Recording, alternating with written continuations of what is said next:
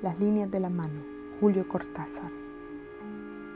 De una carta tirada sobre la mesa sale una línea que corre por la plancha de pino y baja por una pata.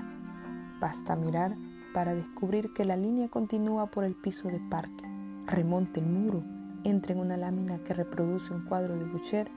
dibuja la espalda de una mujer reclinada en un diván y por fin escapa la habitación por el techo y desciende en la cadena del pararrayos hasta la calle. Allí es difícil seguirla a causa del tránsito, pero con atención se la verá subir por la rueda del autobús estacionado en esquina y que lleva al puerto.